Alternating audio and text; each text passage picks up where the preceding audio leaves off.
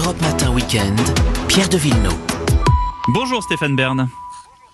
Bonjour Pierre Villeneuve. Bonjour à tous. C'est une joie et une tristesse, une joie d'être avec vous, Stéphane, de bon matin, une tristesse d'avoir à parler de la mort du prince Philippe, le duc d'Édimbourg à l'âge de 99 ans, en fait, en fait presque 100, il allait les fêter en juin.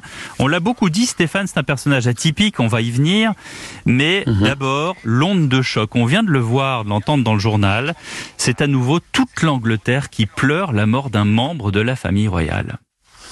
Oui, effectivement. D'abord, il y a un attachement à la famille royale en Angleterre que on, a du mal nous Français à, comprendre dans la mesure où euh, c'est une identification à une famille qui puise ses racines dans, l'histoire. Au fond, l'histoire du pays s'est construite autour de cette famille royale. Et, et en réalité, c'est le pilier, le roc de la reine qui vient de tomber. Et les gens s'inquiètent pour leur souveraine euh, en se demandant comment elle va tenir. C'est le prince Philippe était la seule personne à qui elle parlait, à qui elle racontait sa journée, à qui elle se confiait. Vous imaginez bien qu'une souveraine comme la reine d'Angleterre ne peut pas raconter euh, ses, ses, ses hmm. pensées, ses, euh, ses, voilà ce qu'elle a au fond du cœur. Elle ne pouvait parler qu'à lui. Et elle savait qu'il était une tombe, qu'il jamais il ne euh, publierait ses, ses, ses, souvenirs. Donc elle perd son roc, elle perd son pilier, et donc les, les Britanniques s'inquiètent aujourd'hui pour la pour la souveraine. Euh, c'est un personnage au fond assez méconnu et que les gens commencent à découvrir euh, maintenant. Alors c'est vrai qu'on on parle beaucoup de ses gaffes, on parle beaucoup de ses plaisanteries, qui n'est qui pas toujours de, de bon goût. C'est un personnage qui était euh, le pilier de la monarchie aussi. C'est-à-dire que c'est lui qui était le chef de famille. Au fond, il était trois pas derrière la reine, mais il était vraiment en avance sur son... Stéphane, Stéphane Bern, euh, petit problème de liaison. Est-ce que, est-ce que Stéphane m'entend? La monarchie britannique. Oui. Ah, pardon. Oui. Oui, je vous entends très bien, Pierre. Je vous entends très bien. Euh, pardon. Alors du coup, on a raté. Je ne sais pas ce que, ce que le, le internet. Euh, allô, est-ce que vous m'entendez oui, bien Oui, on vous entend. Alors je, revenons sur euh, sur oui, ce que je disais, Pierre. Ce que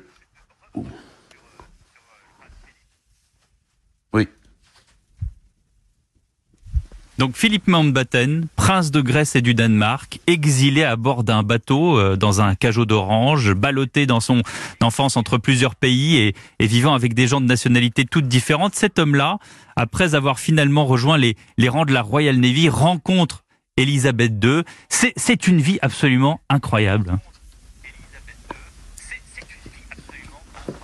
C'est une vie incroyable, c'est une histoire d'amour incroyable avec Elisabeth.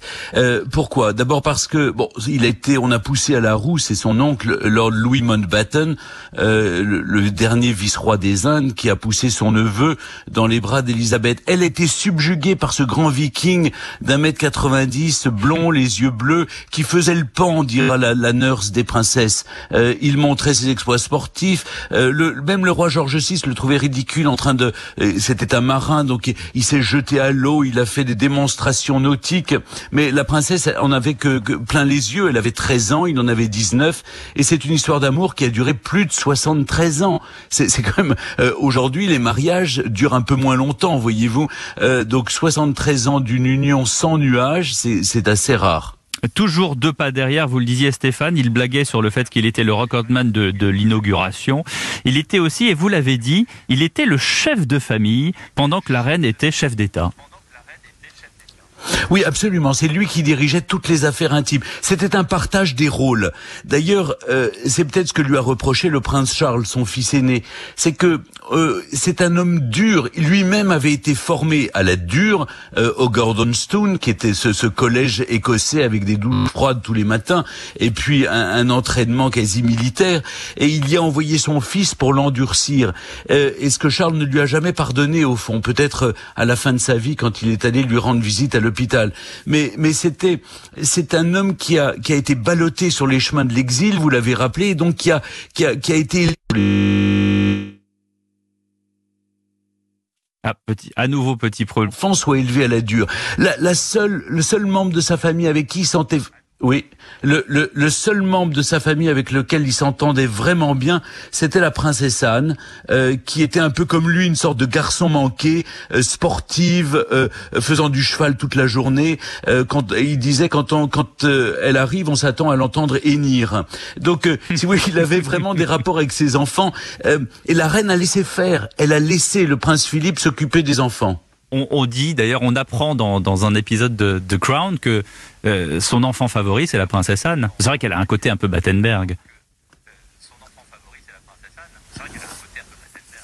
Oui, elle est vraiment Battenberg, euh, ou Mountbatten si vous préférez. C'est euh, euh, une sorte de good guy. Euh, elle, elle, elle est prête à toutes les sorties sous la pluie. Elle est, elle est pas.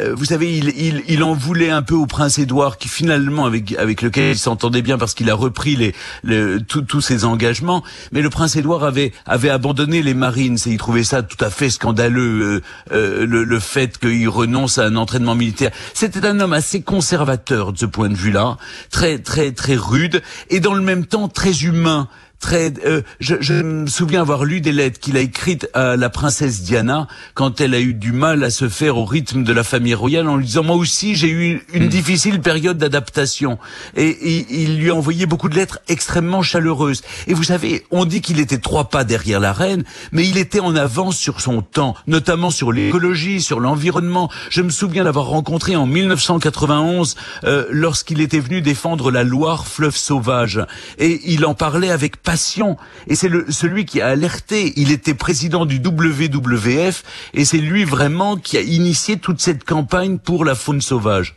Sans entrer dans le gossip, Stéphane, Harry et Meghan seront, j'imagine, aux, aux obsèques. Harry aimait beaucoup son grand-père. Ça va encore jaser, non? Euh, je, sais, je ne sais pas si Meghan sera présente. Harry va sans doute tout faire pour rentrer, c'est ce qu'il a déclaré. Quant à Meghan, elle est enceinte d'une petite fille, comme vous le savez, pour le mois de juin. Donc elle attend l'avis de ses médecins pour savoir si elle rentre. Maintenant, je, je, pense que ça va être la soupe à la grimace dans le, la chapelle Saint-Georges de Windsor, parce que après les propos un peu injustement tenus par euh, par euh, Meghan et Harry, euh, je pense pas qu'on va leur réserver le meilleur accueil au sein de la famille royale. Mais tout de même euh, la reine aime beaucoup, euh, c'est sans doute son petit-fils préféré, donc elle lui fera un très bon accueil. Et en tout cas, il n'imagine pas ne pas être là pour des obsèques privées. Vous savez, le prince Philippe disait no fuss, qui veut dire pas de chichi. Il ne voulait pas de funérailles nationales. Et quand on lui avait demandé comment il entendait célébrer ses 100 ans, il avait dit oh, j'entrevois cette chose comme la, la pire chose qui puisse arriver. Malheureusement, il n'aura pas fêté ses 100 ans.